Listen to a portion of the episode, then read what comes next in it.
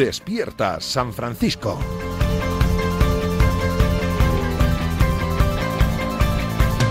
Lo dicho, arrancamos en primer lugar con la sección fija de cada viernes, la de Maldini. Julio, ¿qué tal? Muy buenas. Hola, ¿qué tal? ¿Qué tal, David? Muy buenas. Bueno, la semana que nos deja esta Liga de Campeones, ¿qué cuerpo te ha dejado? Lo peor lo del Atleti, ¿no?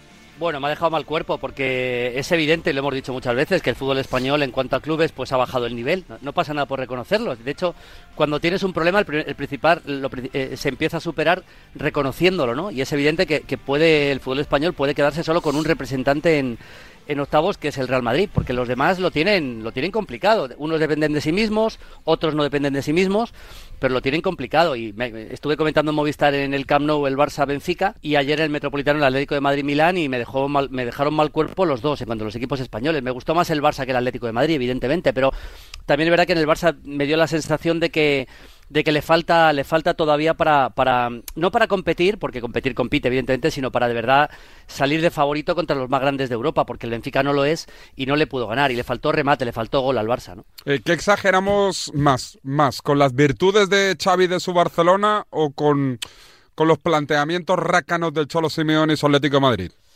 Bueno, eh, yo creo que el, a ver, por, partes, a mí me parece que el, eh, el, Cholo ayer hizo un planteamiento bastante, bastante defensivo, eso es evidente. Sobre todo, sobre todo cuando, porque el problema del Atlético de Madrid es que eh, es un equipo que ya no tiene los jugadores que tenía antes para jugar así, porque el Cholo construyó este Atlético de Madrid prácticamente impermeable, imposible de hacerle goles o muy difícil de hacerle goles y gracias a eso, gracias a esa solidez defensiva es por, es por lo que consiguió todo lo que ha conseguido, ¿no? Pero el equipo ha ido cambiando la piel, ha ido cambiando el estilo, ha ido jugando más en campo contrario y lógicamente estos jugadores que tiene ahora no están tan capacitados para, para defender como defendían los, los, jugadores de antes, ¿no? En cuanto al en cuanto al nivel individual. Y lo comentaba ayer Jiménez después del partido, él se echaba la culpa del gol, pero pero es un tema de que el Atlético, este Atlético de Madrid ya no está preparado para salir a defender como antes, ¿no? Y el Cholo lo quiso hacer, porque hay un momento del partido en el que, el que sabe que el empate le da igual que ganar, porque aunque parezca una cosa extraña, ayer hubo un momento del partido en el que le daba exactamente igual empatar o ganar al Atlético de Madrid, exactamente lo mismo, con lo cual el, el Cholo lo que quiere es amarrar el empate, el cambio que hace es con Dogbia por, por Griezmann, o sea, es un cambio claro el equipo se echa atrás y el Milan, que hizo un muy buen partido, hay que decir que hizo un muy buen partido, se fue arriba y acabó ganando un partido que mereció ganar para mí, el, el Milan. Y es verdad que esto es una, tiene que ser un aprendizaje para, para el Cholo, de que, de que este equipo ya tiene que, para ganar los partidos, ya, yo creo que ya no tiene que defender tanto, sino tiene que atacar, tiene que buscar los partidos en, jugar en campo contrario. Más con la cabeza que con el corazón. ¿Cuántos crees que pasan de los nuestros? Yo creo que...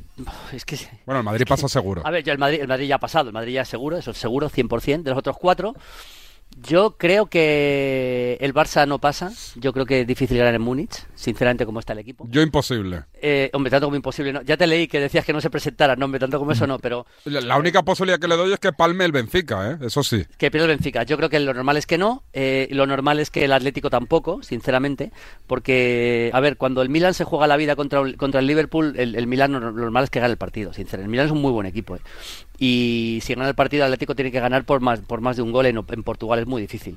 Yo veo más opciones al Villarreal en Bérgamo que es un equipo que aunque no está bien en, en, este momento, creo que tiene calidad como para ganar en Bérgamo, y al Sevilla. Veo más opciones al Sevilla y al Villarreal, el Sevilla ganando en Salzburgo y el Villarreal en Atalanta que el, que el, que el Barça y el, Atlético de Madrid. Pero sinceramente, y espero, y toco madera, espero que no, pero no, no, se puede descartar una debacle de los, de los cuatro y que no pase ninguno de los cuatro, porque lo tienen difícil, ¿eh? El Sevilla fuera de casa ante un buen equipo como es el Salzburgo, un equipo joven, muy rápido, y el, y el Atalanta ya sabemos que va al ataque con todo, y el Villarreal, es verdad que le vale el empate. Yo creo que la mayor opción la tiene el Villarreal de todos. Eh, queda claro que el City es uno de los favoritos, el PSG se supone que será uno de los favoritos. Eh, ¿Te cuadra esto que se está comentando, Julio, de que ojo que Zidane no pille ya el Paris Saint Germain y que Pochettino se vaya al United o no? Bueno, es posible, es posible. Dentro de poco vamos a empezar a ver el, mercado de entrenadores, igual que el mercado de futbolistas, ¿no? Todo es, eh, yo en fútbol he visto prácticamente todo. A mí me, sorprendería que un técnico como Pochettino deje a mitad de temporada un equipo como el Paris Saint Germain. O sea, eso sería bastante extraño, pero es, posible cualquier cosa. Lo que, lo que me consta y es evidente que el PSG quiera, quiera Zidane porque Zidane es un poco ahora mismo el emblema de los técnicos franceses por todo lo que ha ganado en el Real Madrid, etcétera, etcétera. Es el equipo el equipo más poderoso de Francia y eso sí que me, eso sí que me cuadra. O sea que que Zidane vaya al PSG sí me cuadra. Otra cosa es que, que Pochettino vaya al, Manchester United, al, eh, al, United, digo bien, tan pronto. Eso es más complicado. Pero bueno, eh, ayer el PSG perdió con el, con el City. Es un equipo que le cuesta mucho más defender que atacar y que y yo sigo viendo al City o al Liverpool o al eh, Bayern de Múnich un escalón por delante. Creo que hay cuatro equipos muy por delante, que son Bayern, City, Liverpool y quizá Chelsea. Y luego por detrás, un poquito más cerca al Paris Saint Germain y luego llega, llega un tercer escalón donde habría que meter al Real Madrid. Al Barça no, pero al Real Madrid sí.